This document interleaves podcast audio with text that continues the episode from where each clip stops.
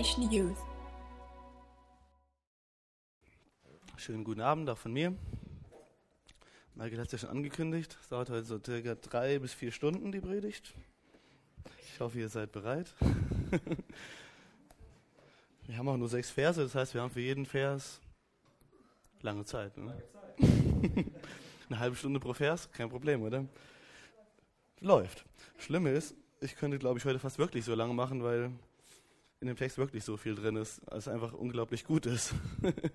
Von daher mal gucken, wie lange wir brauchen. Nein, ich glaube nicht, dass wir drei bis vier Stunden brauchen, aber keine Angst, Steve. Auch du nicht. ähm, aber ich freue mich, dass ich heute Abend hier sein kann. Ich freue mich wirklich, dass ich heute Abend hier sein kann, vor allem, weil ich heute Morgen noch wach geworden bin und ich gedacht habe, up, mal gucken, was das heute gibt, weil sich bei mir so eine leichte Erkältung angebahnt hatte mit schönen Halsschmerzen und so. Und ich heute Morgen noch meine Stimme irgendwie sich nicht so toll angehört hat und ich gedacht habe, hm, na mal schauen. Aber irgendwie im Laufe des Tages ist das komplett weggegangen und mir geht's gut. Von daher soll es so sein, dass ich heute Abend hier bin. ja, wir sind in Hebräer Kapitel 10. Langsam, langsam, langsam nähern wir uns dem Ende schon von Hebräerbrief. Total krass. Aber wir werden auch noch ein bisschen im Hebräerbrief sein, ne? weil die letzten Kapitel ist immer so viel gute Sachen drin, dass wir halt nicht mehr so lange Abschnitte machen können. Was ich ziemlich gut finde. Ja, ich hatte das letzte Mal gesagt, das letzte Mal, wo wir Hebräer gemacht haben, war auch ich, habe ich jetzt festgestellt, wo ich den Text gesehen habe, so, ups, die letzten Verse ist zwar schon ein paar Wochen her, aber das war auch der Text, den ich hatte. Und wir hatten festgestellt, dass wir quasi die letzten Abschnitt jetzt so betrachtet haben, das letzte Mal, wo es wirklich so um diese theologischen Sachen ging, um diese ähm, Erklärung von dem, was er ähm, oder wieso Jesus unser großer hoher Priester ist. Und wir haben quasi mit diesem Abschnitt beendet und haben jetzt heute so einen kleinen quasi Zwischenabschnitt, der interessanterweise sich dem Abschnitt ziemlich ähnelt, mit dem der ähm, Autor von dem Hebräerbrief im Kapitel 4 angefangen hat, diese ganzen großen, ähm, diese ganze Ausarbeitung angefangen hat, um, wo er uns erklärt hat, wieso Jesus unser großer hoher Priester ist und wie das aussieht und warum das so wichtig ist. Das heißt, von Kapitel 5 an bis jetzt in Kapitel 10 war quasi das Thema, bis auf mit einem kleinen Ausnahme von Kapitel 6, wo er noch eine Warnung an die Gemeinde dort gegeben hat oder an die Christen dort, in die er die, das geschrieben hat, war also alles das Thema über, darüber, dass Jesus unser hoher Priester ist. Ähm, ich werde heute nur, dass ihr Bescheid wisst oder äh, erkennt, ich werde heute in der Schlachterübersetzung lesen, nicht aus der Neues Leben, wie wir es sonst normalerweise machen. Der Grund ist einfach darin, dass es dieser Text ist einfach so cool geschrieben mit den Worten, die er benutzt, dass es einfach besser ist, finde ich, das Wort wörtlich durchzugehen und nicht in der Übersetzung von dem Neues Leben, die das eher manche Dinge vielleicht manchmal mehr umschreibt und nicht wortwörtlich übersetzt. Ähm, aber vielleicht für euch, damit ihr es einfach mal kurz einen groben Überblick habt, lese ich am Anfang mal die Verse in der Neues Leben Bibel vor und dann werden wir durchgehen, den Text nochmal neu in ähm, dem Hebräer, äh, in Hebräer, genau, in der Schlachterübersetzung. Also das, wir sind in Hebräer 10 ab Vers 19, die Verse 19 bis 25. Deshalb, liebe Freunde, können wir jetzt zuversichtlich in das Allerheiligste des Himmels hineingehen. Denn das Blut von Jesus hat uns den Weg geöffnet. Das ist der neue, lebendige Weg durch den Vorhang, den Christus durch seinen Tod für uns eröffnet hat. Da wir also einen großen hohen Priester haben, der über das Volk Gottes eingesetzt ist, wollen wir mit aufrichtigem Herzen in die Gegenwart Gottes treten und ihm ganz und gar vertrauen. Denn, unser Herz, denn unsere Herzen wurden mit dem Blut Christi besprengt, um unser Gewissen von Schuld zu reinigen und unsere Körper sich, sind mit reinem Wasser gewaschen. Deshalb wollen wir weiter an der Hoffnung festhalten, die wir bekennen, denn Gott steht treu zu seinen Zusagen. Spornt euch gegenseitig zu Liebe und zu guten Taten an. Und lasst uns unsere Zusammenkünfte nicht versäumen, wie einige es tun, sondern ermutigt und ermahnt einander, besonders jetzt, da der Tag seiner Wiederkehr näher rückt. Jesus, wir danken dir für dein Wort, für dein äh, lebendiges Wort, das du uns gibst und danken dass, dir dafür, dass du uns begegnen möchtest in deinem Wort, dass du zu meinem und zu jedem Einzelnen von unseren Herzen reden möchtest durch dein Wort. Und ich danke dir, ähm, dass du hier bist und danke dir, dass wir mit zuversichtlichen Herzen und mit aufrichtigem Herzen vor dich treten können. Und das wollen wir, wollen wir tun. Wir wollen dir unsere Herzen bringen und dich bitten, dass du zu unseren Herzen redest. In deinem Namen. Amen. Ich hatte ja schon gesagt, dass ähm, dieser Text ziemliche Ähnlichkeit hat mit dem, womit er quasi diesen, diese Ausarbeitung über diesen hohen Priester angefangen hat. Und den Text dazu steht in äh, Kapitel 4 in den Versen 14 bis 16. Das möchte ich auch einfach nochmal vorlesen. Denn dort steht, da wir nun einen großen hohen Priester haben, der die Himmel durchschritten hat, Jesus, den Sohn Gottes, so lasst uns festhalten an dem Bekenntnis. Denn wir haben nicht einen hohen, nicht einen hohen Priester, der kein Mitleid haben könnte mit unseren Schwachheiten, sondern einen, der in allen versucht worden ist, in ähnlicher Weise wie wir, doch ohne Sünde. So lasst uns nun mit Freimütigkeit hinzutreten zum Thron der Gnade, damit wir Barmherzigkeit erlangen und Gnade finden zur rechtzeitigen Hilfe. Es gibt in diesen beiden Texten mehrere Parallelen. Zum einen, die eine Parallele, die wir in beiden diesen Texten sehen, ist, wir haben einen, das heißt in beiden, sagt, in beiden Texten sagt, wir haben einen hohen Priester, und zwar Jesus. Und es gibt zwei Aufforderungen in diesen Texten, die auch in beiden Texten vorkommen. Und zwar zum einen, lasst uns festhalten an dem Bekenntnis, sehen wir sowohl in Kapitel 4 als auch jetzt in Kapitel 10 wieder. Und wir sehen, lasst uns mit Freimütigkeit zu Gott kommen. Diese Dinge sehen wir sowohl am Anfang in Kapitel 4 als auch jetzt wieder am Ende in Kapitel 10. Die sind quasi diese Sachen umrahmen quasi diese ganze Ausarbeitung darüber, wo der ähm, Autor uns erklärt, dass Jesus unser großer hoher Priester ist. Letztendlich geht es genau um diese Dinge. Äh, wahrscheinlich würde ich sogar vielleicht sogar sagen, das ist es, worum es dem Autor letztendlich überhaupt ging, ist diese, diese Ermutigung, diese Aufforderung, die wir sehen, zu der jetzt in, in dem äh, Text, den wir heute haben, noch eine dritte Aufforderung hinzufügt. Es geht ihm eigentlich darum, die, diese Christen dort ähm, zu ermutigen, herauszufordern. Und dies tut er, indem er ihnen letztendlich Theologie gibt indem er ihnen ähm, erklärt, wer Gott ist, wie Gott ist und wie das, was Gott tut, einfach in, in ihr Bild einfach von reinpasst oder wie das einfach, ähm, wieso das so wichtig ist, dass Gott die Dinge, wie Gott Dinge tut und wie Dinge Gott ähm, gesagt hat, dass sie sein sollen. Und wieso es so wichtig ist, dass wir einen hohen Priester haben.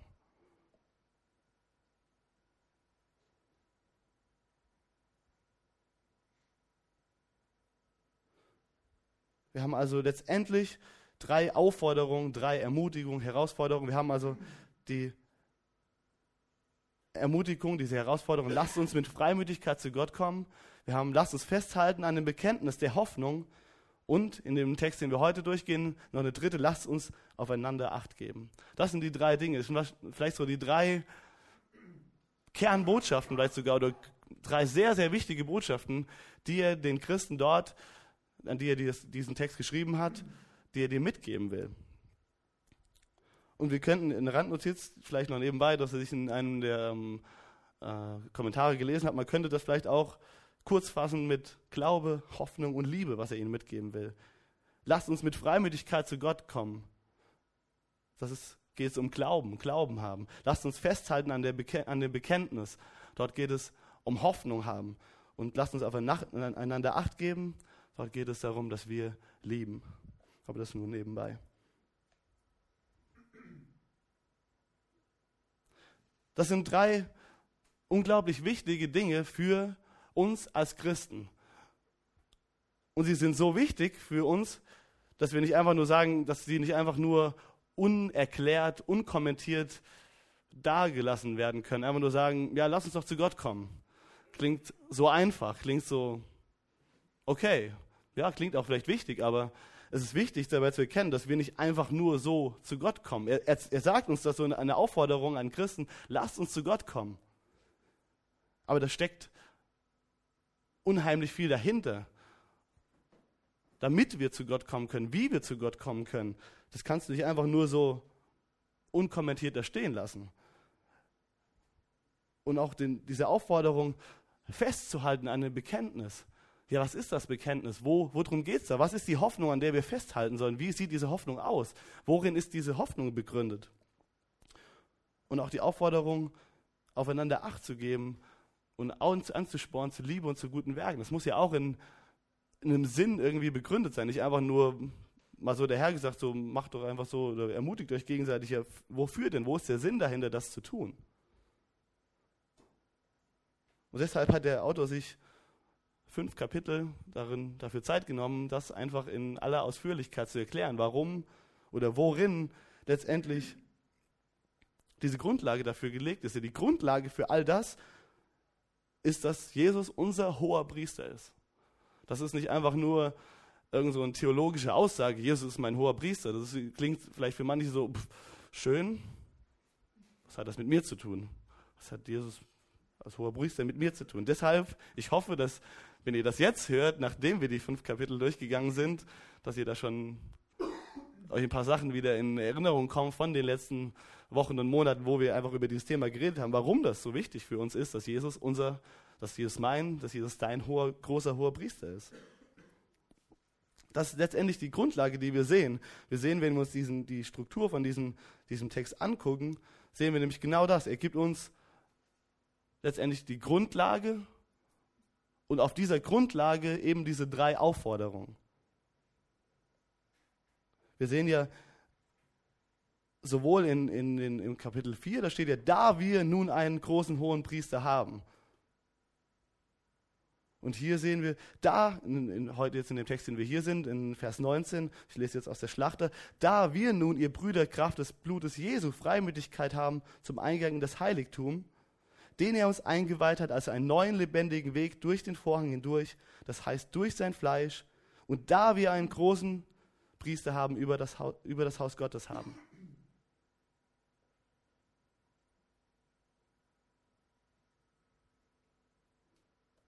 Er gibt uns diese Grundlage und anhand dieser Grundlage dann eine Aufforderung, wie wir deswegen handeln sollen, wie wir deswegen leben sollen.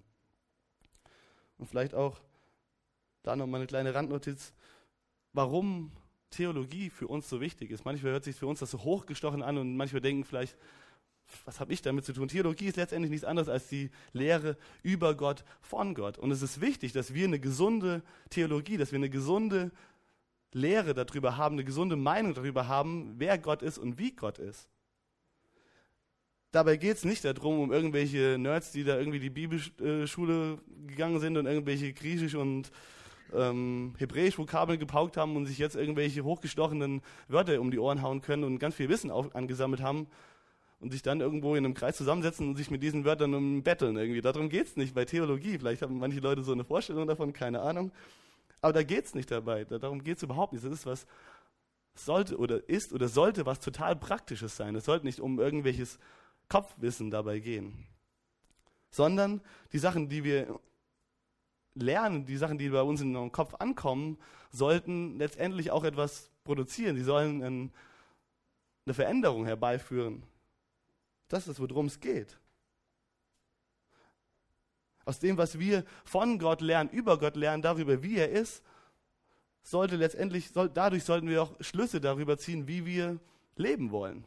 Darum geht es letztendlich. Darum geht es dabei, die Bibel zu studieren, nicht darum, um irgendwelchen, irgendwelches Wissen anzuhäufen. Und vielleicht komme ich am Ende nochmal, vielleicht nochmal kurz darauf zurück, dann, dann, dass ihr vielleicht einfach dann, wenn wir das Ganze jetzt zusammen durchgegangen sind, einfach mal seht, was passiert, wenn wir diesen Punkt, diesen theologischen Punkt darüber, dass Jesus unser hoher Priester ist, wenn wir das ein Stück weit mehr verstanden haben, was das mit unserem Leben dann letztendlich macht. Und wie es wichtig ist, dass wir wirklich auch eine, eine, eine biblisch fundierte Grundlage haben darüber, ähm, wer Gott ist und wie Gott ist. Und diese Grundlage, für diese Aufforderung, die der ähm, Autor uns gibt, die finden wir eben genau in diesen beiden, in diesen drei Versen, die ich gerade vorgelesen habe, in den Versen 19 bis 21.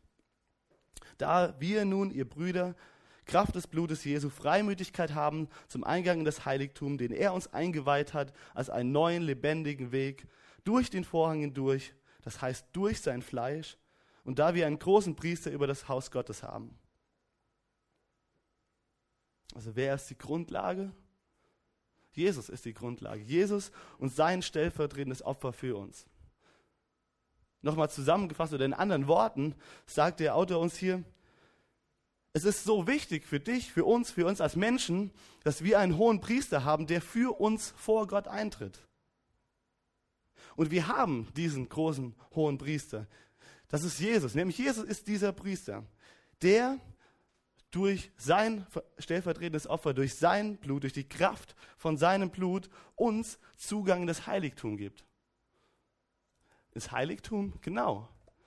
In das Heiligtum. Vielleicht habt ihr jetzt, oder damals wahrscheinlich diese Christen zu dieser Zeit hatten das noch mehr vor Augen als wir jetzt vielleicht, aber dadurch, dass wir durch die ganzen Sachen vielleicht schon ein paar Mal durchgegangen sind, auch in, in Gottes Wort davon gelesen haben, macht euch das bewusst, es geht um das Heiligtum. Das war der Ort, an dem Gottes Gegenwart mit den Menschen gelebt hat zu der damaligen Zeit, vor allem zu der Zeit vor Jesus Christus. Das war der Ort, wo Gottes Gegenwart gelebt hat. Vielleicht habt ihr jetzt diese Stiftshütte oder diesen Tempel vor Augen. Und dieser Ort war für die Menschen im Allgemeinen eigentlich verschlossen, wegen der Sünde, wegen dem Ungehorsam gegenüber Gott. Und jetzt ist der Körper und das Blut von Jesus sinnbildlich gesprochen sozusagen dieser Vorhang, der die Menschen von diesem Heiligtum getrennt hat. Aber dieser Vorhang, dieser, der, der jetzt Jesus ein Stück weit darstellt, der sein Blut, das sein Blut darstellt, ist für uns keine Trennung mehr, sondern der neue und lebendige Weg, durch den wir direkt in das Heiligtum kommen, durch den wir direkt in die Gegenwart Gottes kommen. Und hierbei geht es nicht um dieses irdische, diesen irdischen Ort, sondern hierbei geht es um den echten Himmel, um den, in das echte Heiligtum, in das wir kommen können, in die Gegenwart Gottes, weil Gottes Geist in uns lebt. Und weil Jesus dorthin für uns gegangen ist. Und deshalb brauchen wir keinen irdischen Ort mehr, durch den wir hingehen müssen, hingehen können, um Gott zu begegnen, sondern wir können immer zu ihm gehen.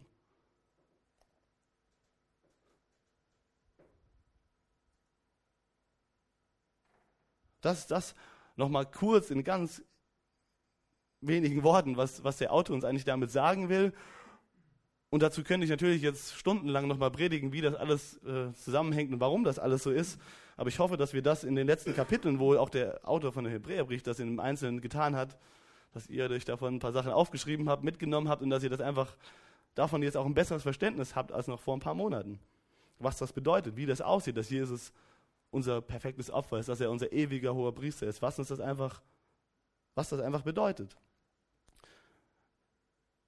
Aber schaut doch mal an, was einfach in der Art und Weise, wie, dieser, wie der ähm, Autor jetzt hier schreibt, was eigentlich diese, die, der hat jetzt quasi fünf Kapitel damit zu, äh, damit verbracht, aufzuschreiben, wieso Jesus einfach das bessere Opfer ist, wieso Jesus komplett einfach das, was Gott gegeben hat im Alten Testament, die ganzen ähm, Gesetze, die ganzen Rituale, wie Jesus es einfach erfüllt und wie er es erfüllt, um uns frei zu machen, um uns Zugang zu Gott zu geben. Und guck mal, wie, wie der jetzt einfach schreibt, mit welchen Worten er schreibt und die Art und Weise, wie er schreibt und was einfach dieses, dieses Wissen und diese Theologie sozusagen was das mit dem, mit dem Autor macht, wie er schreibt. Er schreibt, da wir nun, ihr Brüder, er schreibt Kraft, er schreibt von Freimütigkeit, von Eingang, von Eingeweiht, von neuen, von einem lebendigen Weg, von Hindurchgehen, von einem großen Priester. Könnt ihr nicht auch, wenn ihr einfach diese, diesen Text so durchlest, wenn ihr euch diese Worte so anguckt, einfach spüren, wie, wie er einfach begeistert ist, wie er einfach, einfach so völlig von, ähm, Begeisterung quasi strotzt und einfach nur sagt, boah, ich kann es irgendwie gerade gar nicht fassen. Und wie die einfach, ich, ich, ich lese diesen Text und ich denke immer nur so, da steckt einfach so viel ähm, Mut drin, so viel Freude drin, wie er, wie er es aufschreibt. Er spricht von Zuversicht, von Hoffnung. Und es ist wichtig zu sehen, dass er hier von den Dingen, die er spricht, dass er von uns spricht, in der Wir-Form. Er sagt, ihr. Und ihr müsst bedenken, wir haben vorher auch äh, Passagen gelesen, wo er diese Christen ermahnt hat, wo er gesagt hat, passt auf, dass ihr nicht vom Glauben abfällt, wo ähm, da Leute waren, die sich zu Jesus bekan bekannt haben einmal, aber gerade entmutigt waren und kurz davor waren, alles aufzugeben. Und er ihnen jetzt einfach gezeigt hat, wie Gott ist und was Gott getan hat. Und sagt, ihr Brüder, wir, wir sind Geschwister.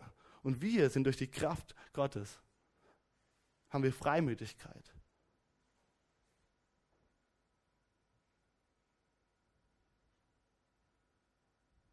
Und er ermutigt sie, mit Wahrheiten von dem, wer Gott ist und wie Gott ist.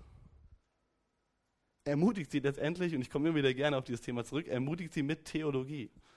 Ich will euch, dass das ein bisschen nicht so befremdlich ist, irgendwas hochgestochen ist, sondern dass es einfach praktisch ist, dass ihr seht, wie wichtig es ist, Wahrheiten aus Gott, Gottes Wort einfach zu nehmen und sie wirklich ähm, ja, praktisch in euer Leben einfach äh, zu, in eure Situation mit hineinzunehmen. Dass es nicht irgendwas ist, was das ist mein Leben und das ist Theologie und die zwei Dinge haben überhaupt nichts mit, mit, miteinander zu tun, sondern dass ihr einfach seht, dass, wie sich diese Sachen, wenn sie sich verbinden, wie sie einfach euch einfach dienen.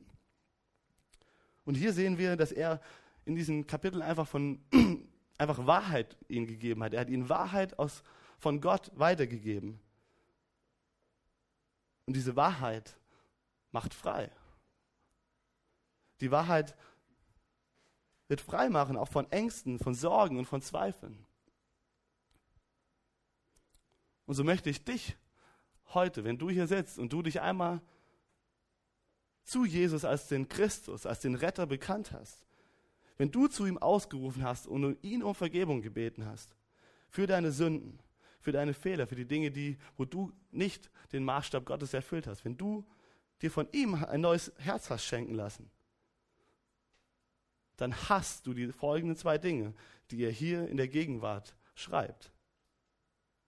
Zum einen, das ist in Vers 21, du hast einen hohen Priester, du hast jemanden, der für dich vor Gott eintritt.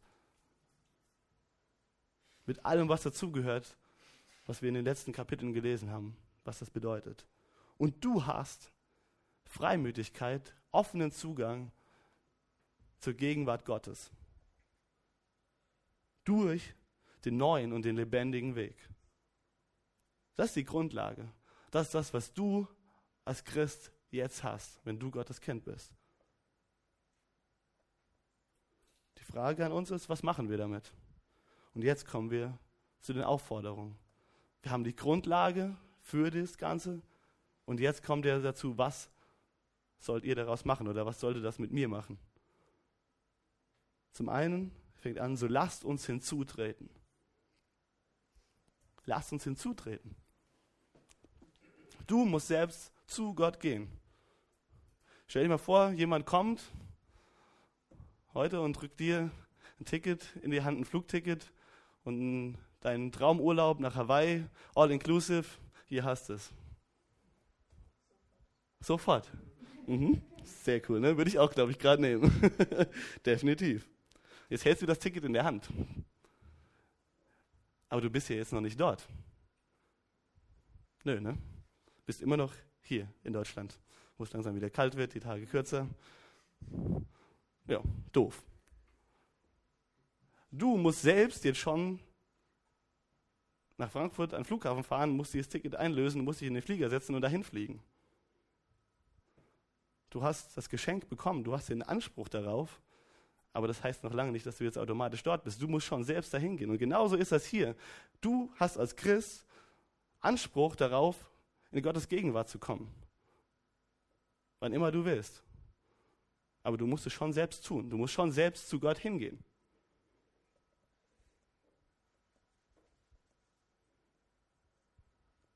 Und ich hatte schon selbst vielleicht manchmal so Situationen gehabt, aber ich habe auf jeden Fall schon, ich kann mich an einige Situationen erinnern, wo ich mit auch mit Christen geredet habe, die einfach gerade sich mit verschiedenen Sachen gekämpft haben, die mit ihren Gefühlen nicht klarkamen, die in Ängsten waren, in Nöten waren, die Fragen hatten.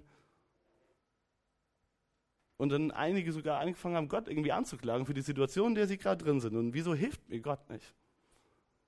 Und ich dann frage, bist du zu Gott gegangen? Hast du gebetet? Hast du ihm die Sachen hingelegt? Bist du zu ihm gelaufen? Und dann, nee, mm, mm. Und letztendlich alles, was man wieder, um auf das Bild mit dem Flugticket zurückzukommen, die dann machen, ist, sich zu Hause in ihr Bett verkriechen, das Flugticket hochhalten, von dem Flug, der jetzt gerade im Moment abhebt und sich beschweren, warum sie jetzt nicht da drin sitzen.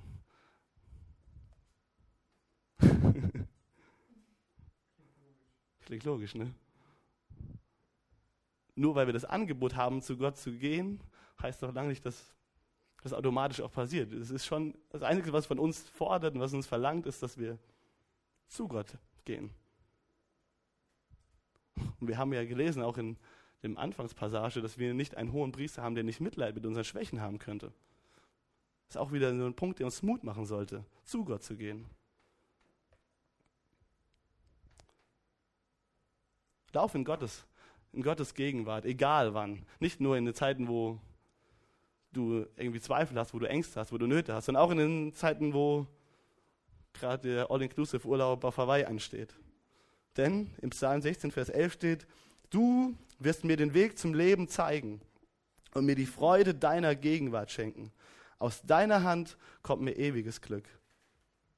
In der englischen Übersetzung steht da, in deiner Gegenwart ist die ist vollkommene Freude oder ist die Fülle der Freude.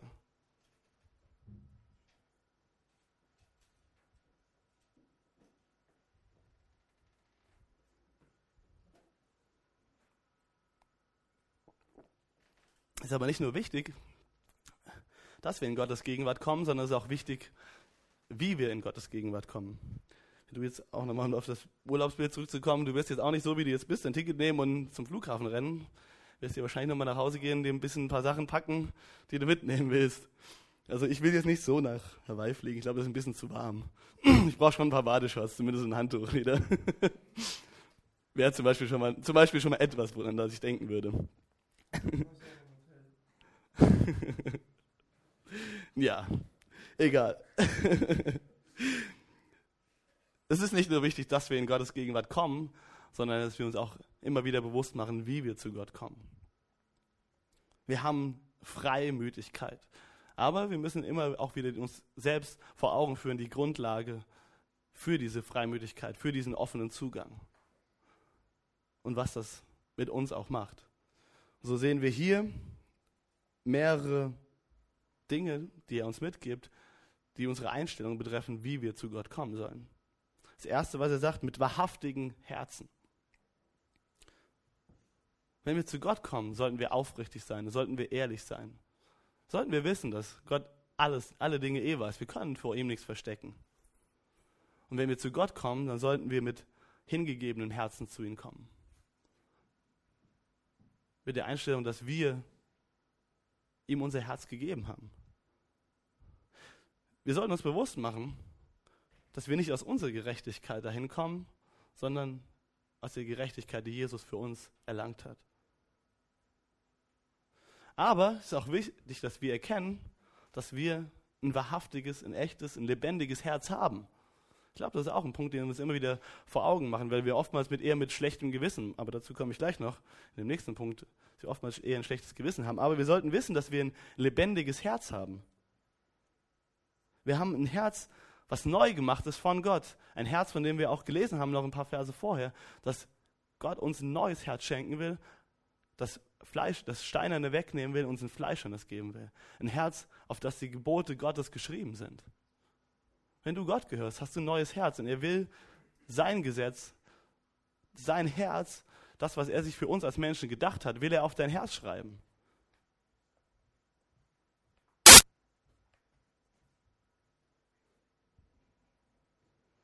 Als nächstes sollen wir kommen in völliger Gewissheit des Glaubens. Und ich glaube, das spricht davon, dass wir uns Gedanken darüber machen, über den und auf was unsere Glaube gegründet ist. Mach du dir Gedanken über den, auf den dein Glaube gegründet ist.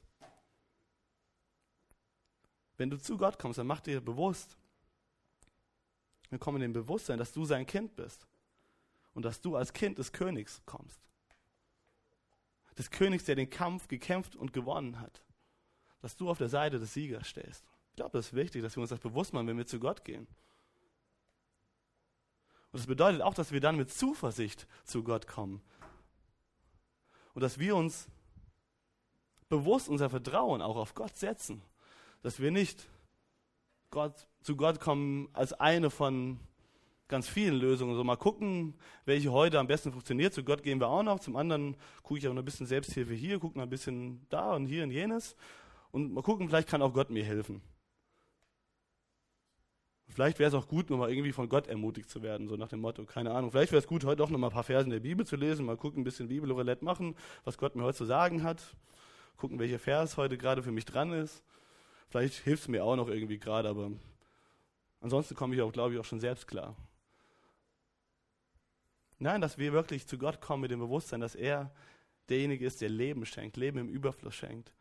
Wie wir eben auch in den Versen im Psalm gelesen haben, dass bei ihm vollkommenes Glück und Freude ist.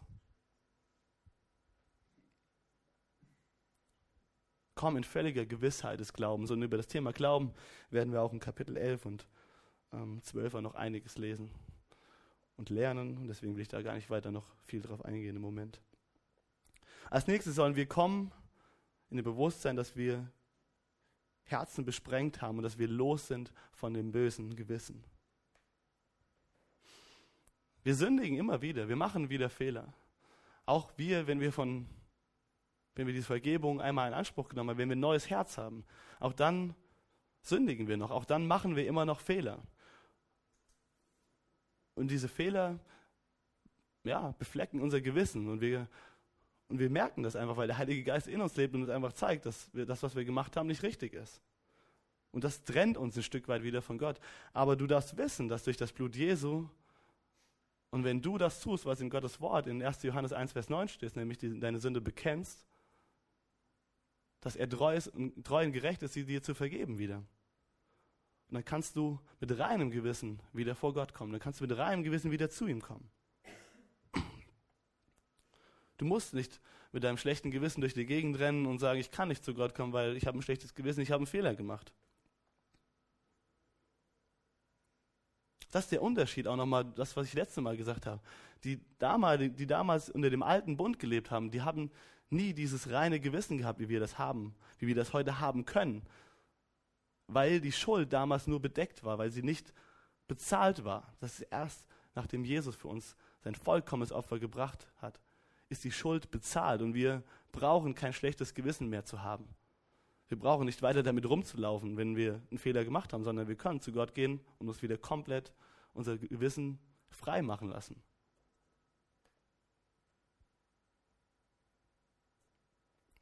Geh zu Gott und beruf dich auf die Vergebung, die dir zusteht, wenn du angeklagt wirst, wenn der Teufel dich anklagt, wenn dein eigenes Herz dich anklagt für Dinge, die du falsch machst.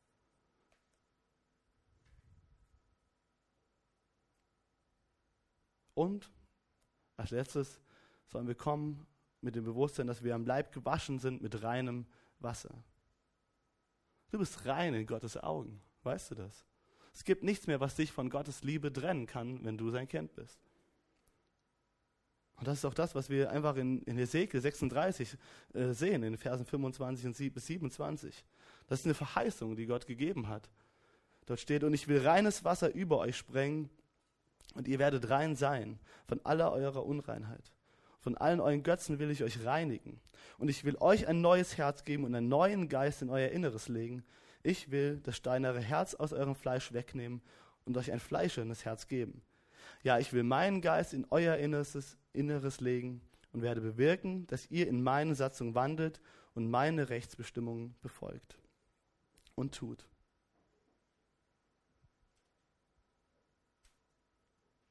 Gott will uns rein machen. Er weiß, dass wir immer noch Fehler machen, aber wir sind gewaschen, reingewaschen. Und er möchte uns immer mehr reinwaschen. Er möchte uns heilig machen. Er möchte, dass wir, und gibt uns die Möglichkeit, dass wir nicht mehr in diesen Dingen, die uns manchmal halten und in die wir immer wieder fallen, dass wir da drin laufen und weitermachen müssen. Er gibt uns die Möglichkeit, da rauszukommen. Und wenn du zu Gott kommst mit einem Problem, dann komm in dem Bewusstsein, dass Gott dich auch von diesen Dingen lösen kann, dass er die Macht dazu hat, die Kraft dazu hat, sich auch von diesen Dingen reinzuwaschen. Das ist die erste Aufforderung, die er uns hier gibt in diesem Text. Wir sollen zu Gott kommen. Wir sollen laufen in seine Gegenwart mit Zuversicht, mit Freimut. Die zweite Aufforderung, lasst uns festhalten am Bekenntnis der Hoffnung. Lasst uns festhalten am Bekenntnis der Hoffnung. Wie sieht diese Hoffnung aus? Es ist die Hoffnung auf ewiges Leben. Darauf, dass der ewige Gott, der Schöpfer von Himmel und Erde, sagt, du bist mein Kind. Du gehörst mir. Ich bin bei dir und bereite einen Ort für dich, wo du in Ewigkeit in meiner Gegenwart sein wirst und wo du Leben in Überfluss haben wirst. Das ist die Hoffnung, die Gott uns gibt in seinem Wort. Ist egal, was also passiert, was uns hier auf dieser Erde passieren kann, egal wie schwierig es wird, das ist die Hoffnung, die uns niemand nehmen kann. Und so ist unsere Hoffnung nicht, sich einfach nur ist nicht darin, sich einfach nur irgendwie Mut einzureden, es wird schon irgendwann alles besser werden und irgendwie schaffen wir das schon und Hoffnung auf irgendwie Hoffnung zu machen, sondern es ist eine Hoffnung, die begründet ist. Und das müssen wir uns bewusst machen.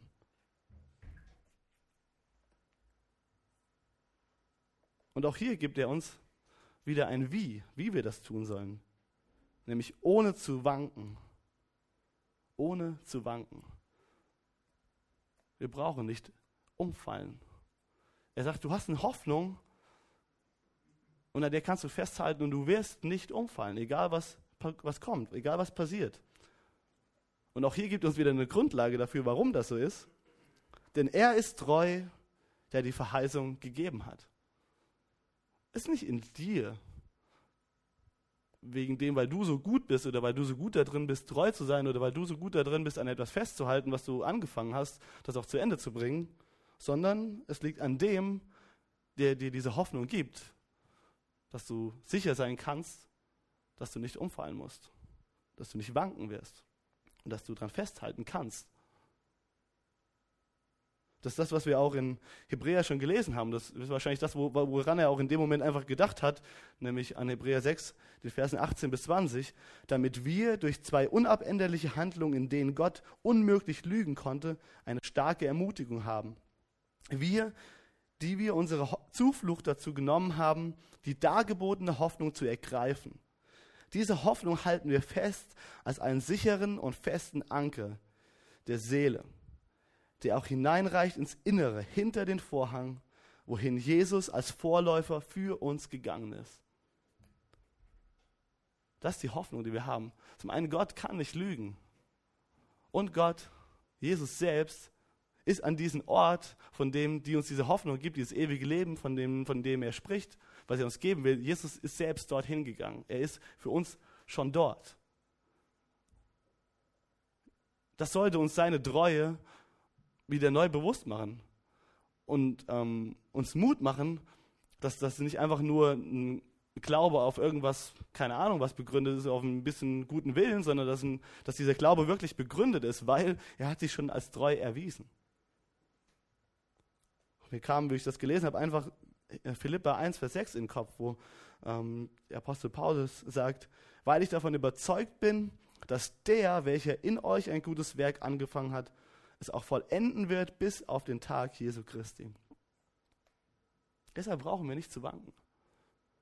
Und hier an der Stelle könnte ich euch jetzt ganz, ganz viele Verse aus der Bibel geben, die euch einfach Mut machen, wo, es, wo einfach so viel darüber steht, wo Verheißungen Gott uns gibt, wo er uns Mut macht, wo er uns einfach zeigt und einfach quasi ausruft zu euch, ich bin treu, ich bin an eurer Seite.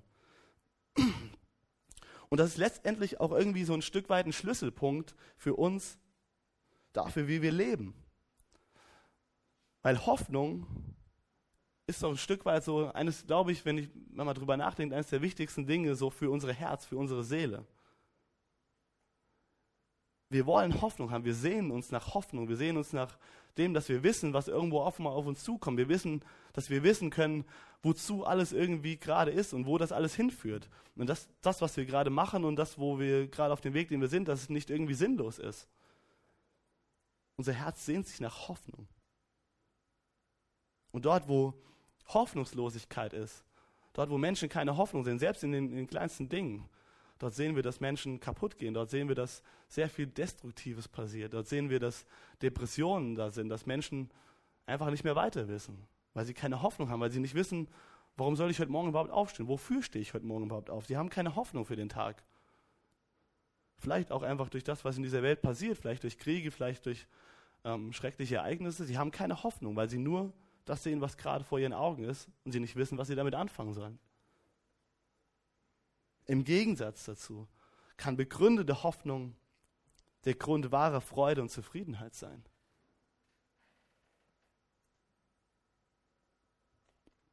Und in dem Punkt ist es an jedem Einzelnen von uns gelegen, worin wir unsere Hoffnung setzen. Hier in, in Hebräer 6, Vers 18 steht,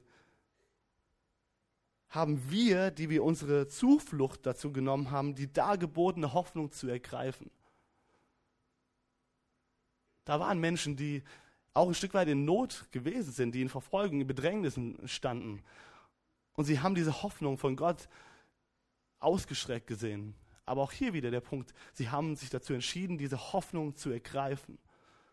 Das ist auch eine bewusste Entscheidung gewesen.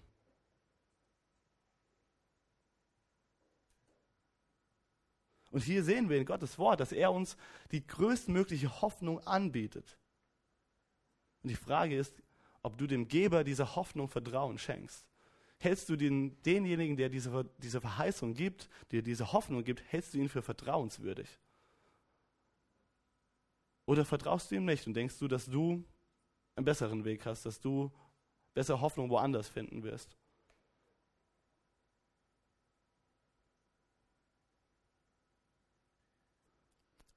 Persönlich sehe genug Gründe in Gottes Wort selbst, wo einfach, einfach sehen kann, wie Dinge vorhergesagt wurden, die passiert sind. Ich sehe genug Gründe in, in Leben von Menschen, die ich selbst begegnet bin, in Büchern, die ich gelesen habe von Menschen in den letzten Tausenden von Jahren, weshalb ich sage, ich glaube, derjenige, der diese Hoffnung gibt, ist vertrauenswürdig. Und deshalb nehme ich diese Hoffnung an und halte mich an diese Hoffnung, egal, oder möchte mich an diese Hoffnung halten, egal was irgendwie irgendwann mal passiert in meinem Leben.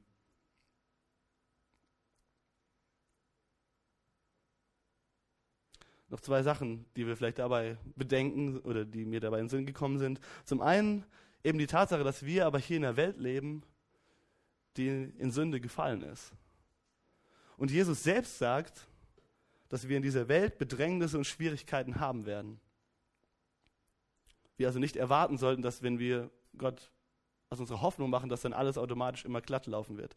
Und zum Zweiten, dass Gottes Wege höher sind als unsere Wege, dass Gottes Wege manchmal auch unergründlich sind und wir nicht immer Antworten auf alle Fragen, die wir haben, finden werden.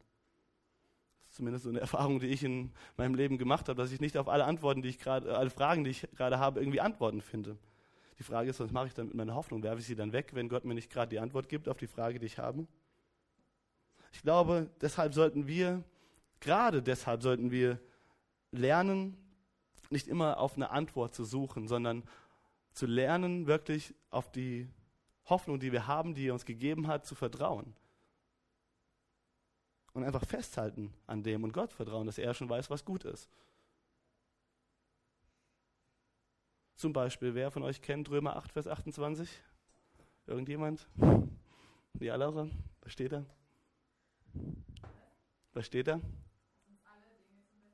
Mhm steht, dass denen, die Gott lieben, die nach seinem Vorsatz berufen sind, alle Dinge zum Besten dienen werden.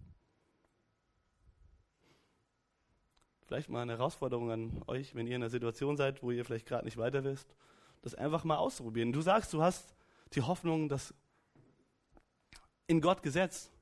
Und Gott ist derjenige, der dir in, in seinem Wort diese Verheißung gibt, dass denen, die Gott lieben, die nach seinem Vorsatz berufen sind, alle Dinge zum Besten dienen werden.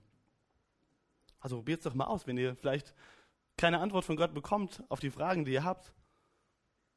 Anfangen zu fragen, wie kann ich in dieser Situation Gott lieben? Wie kann ich jetzt gerade in der Situation, in der ich bin, Gott lieben?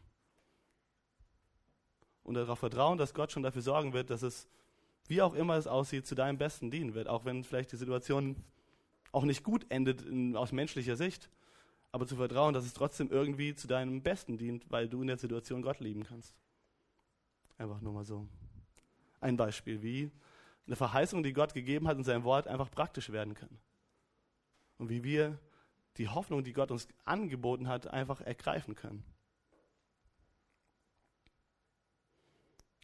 Ich sehe schon, wir werden ziemlich lang hier, aber wir sind schon bei der letzten Aufforderung. Cool, ne? lasst uns aufeinander Acht geben. Und ich gebe jetzt ein bisschen auf euch Acht, mache nicht mehr allzu lang. ich finde das eine, eine sehr großartige Aufforderung. Und das ist eine Aufforderung, die wir in dem Text vorher noch nicht gesehen haben, bevor er diese ganzen ähm, Sachen geschrieben hat, wieso Jesus unser gro großer hoher Priester ist. Und eine Sache, die jetzt auch irgendwie, glaube ich, noch durch die ganzen Sachen, die er einfach erzählt hat, von dem, was, wer Gott ist und was er für uns gemacht hat, einfach nochmal wichtiger geworden ist. Habt aufeinander Acht. Hey, du bist ein Kind Gottes. Und weißt du was? Du bist kein Einzelkind. Wusstest du das schon? Du bist ein Du bist Teil einer wirklichen Großfamilie. Lucky, das sind elf Geschwister oder zehn Geschwister gar nichts gegen.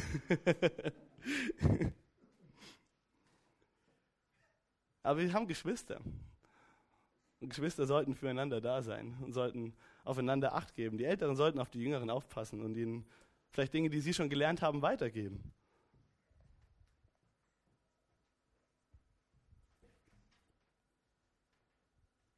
Wir sollten uns gegenseitig und damit, wir einander Acht geben, uns gegenseitig anspornen zu Liebe und zu guten Werken.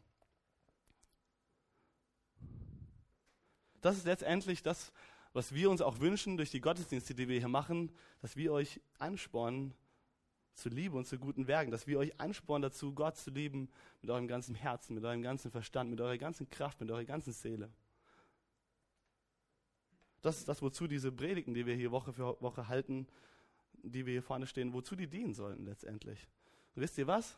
Das Coole ist, wir sind nicht die einzigen Prediger hier vorne. Jeder einzelne von euch kann letztendlich ein Prediger sein der Ansporn zu Liebe und zu guten Werken. Du auch. Ja? Jeder einzelne von euch, der hier ist.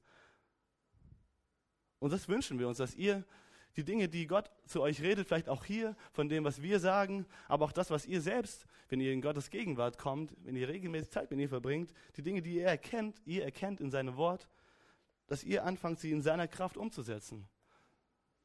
Und wenn dann andere Menschen euch beobachten und andere Menschen beobachten euch, wir beobachten einander.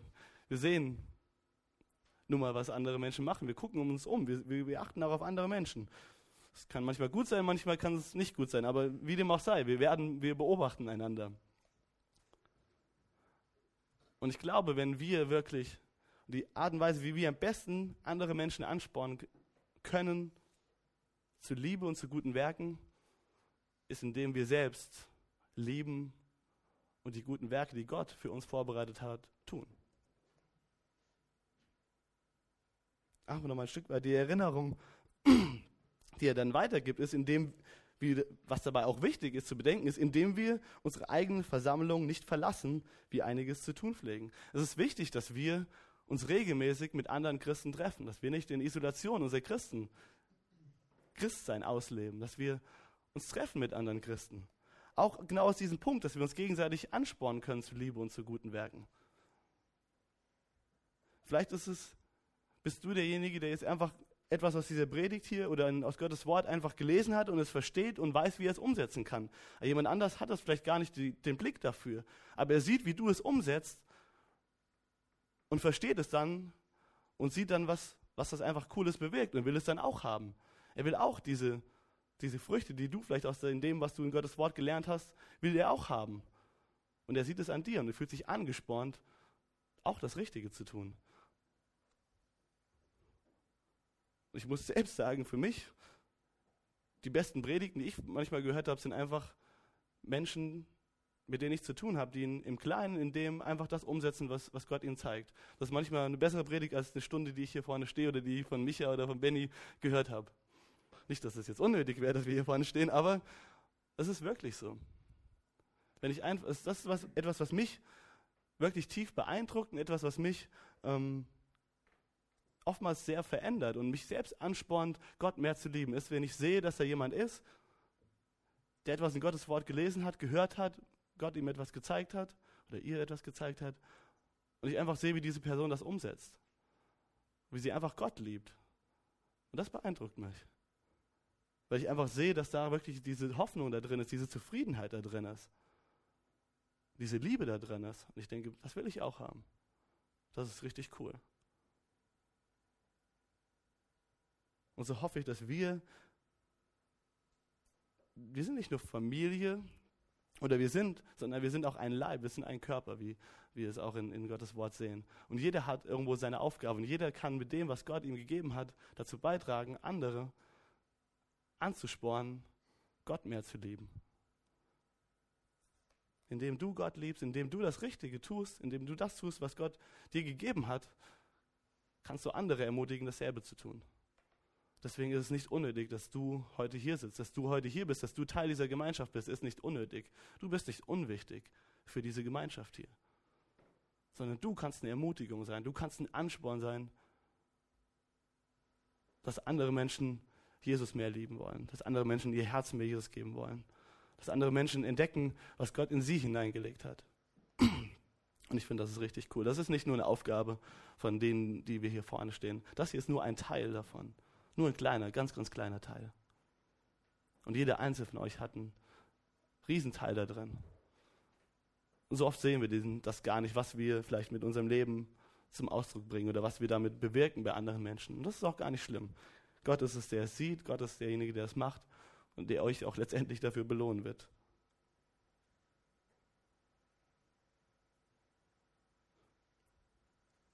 Es ist wichtig, dass wir,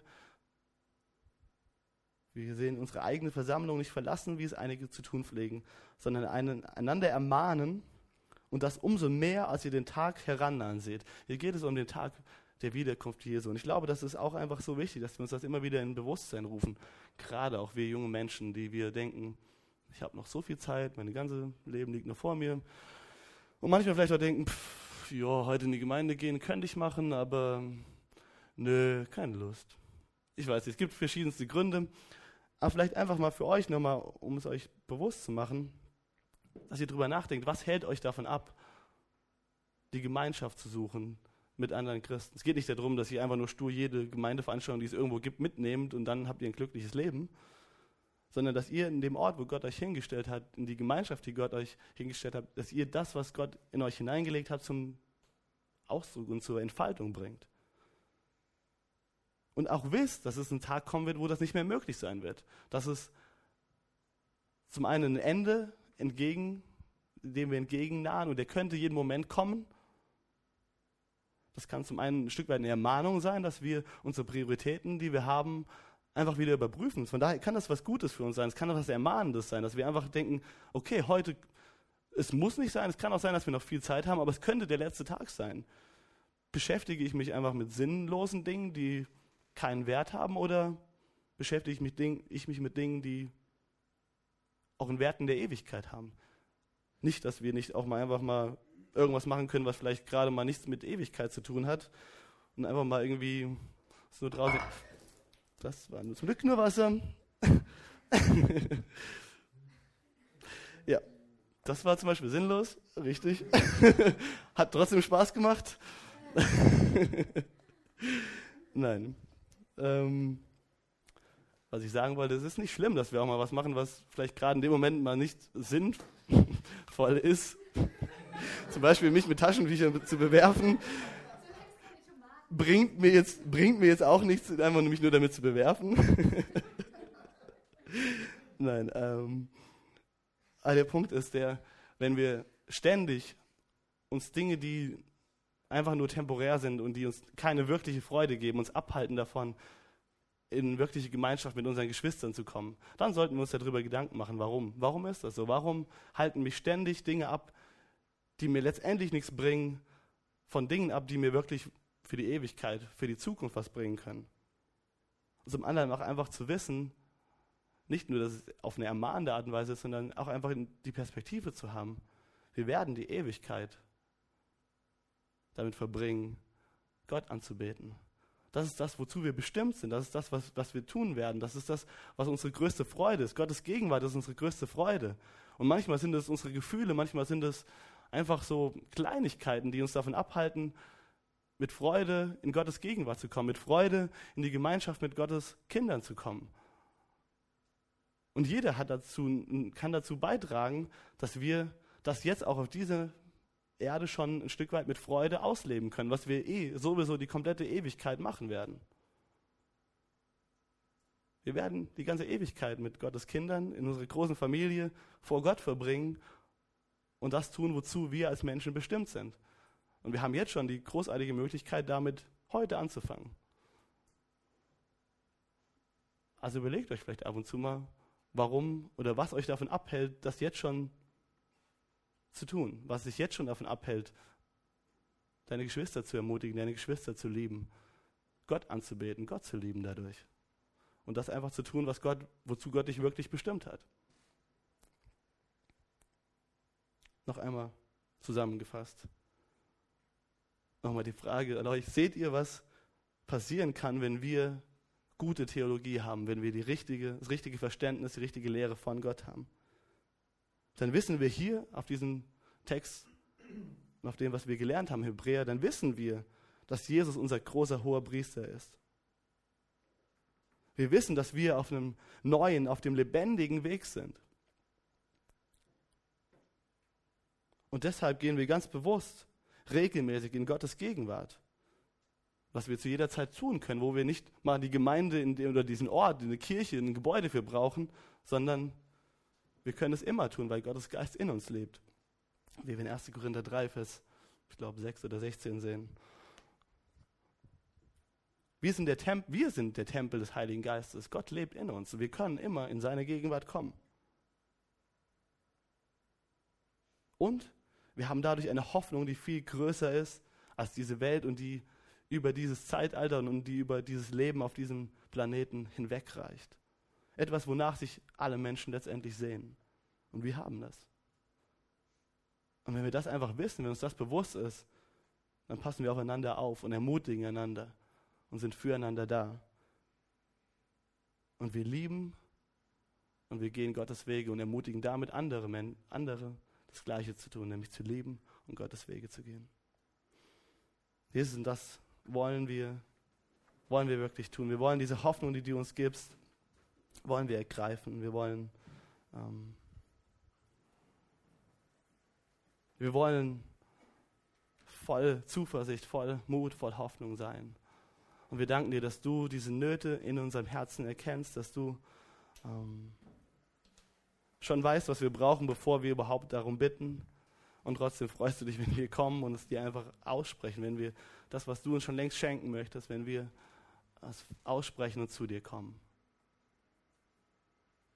So komm du und äh, mach du uns einfach bewusst, wie sehr du alles bist, was wir wirklich brauchen, was wonach unser Herz uns sehnt, sich sehnt. Und dass du uns die Freiheit und die Freude schenken kannst, wirklich in Frieden zu leben, in Freiheit zu leben und in deiner Liebe zu leben. Und dafür danken wir dir heute Abend. So zieh du uns in, in deine Gegenwart, zieh du uns in deine Nähe. Herr, arbeite du an unseren Herzen. Nimm du die Ängste, die Sorgen weg, die Zweifel, die wir haben. Zeig du uns wieder neu, wie treu du bist, wie groß du bist. Und rede zu unseren Herzen und zeige du uns, wie wir dich zurücklieben können, wie wir antworten können auf die große Liebe, die du uns geschenkt hast. Und wie wir damit einfach das Leben leben dürfen, wozu du uns geschaffen hast. Danke, dass du so gut bist. Danke, dass du uns die Möglichkeit gibst, dass du dir was gedacht hast, wo du uns geschaffen hast, dass du uns auf eine Art und Weise geschaffen hast, Dinge zu tun und Dinge zu leben, dass wir wirklich Erfüllung haben, dass wir wirklich Hoffnung und Freude darin haben. Und danke, dass du uns die Möglichkeit gibst, obwohl wir als Menschen uns dagegen entschieden haben, uns für unseren eigenen Weg entschieden haben, dass du den Weg wiederhergestellt hast, die Möglichkeit wiederhergestellt hast, dieses Leben in der Fülle in Anspruch zu nehmen.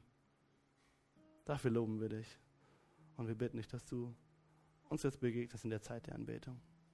Amen.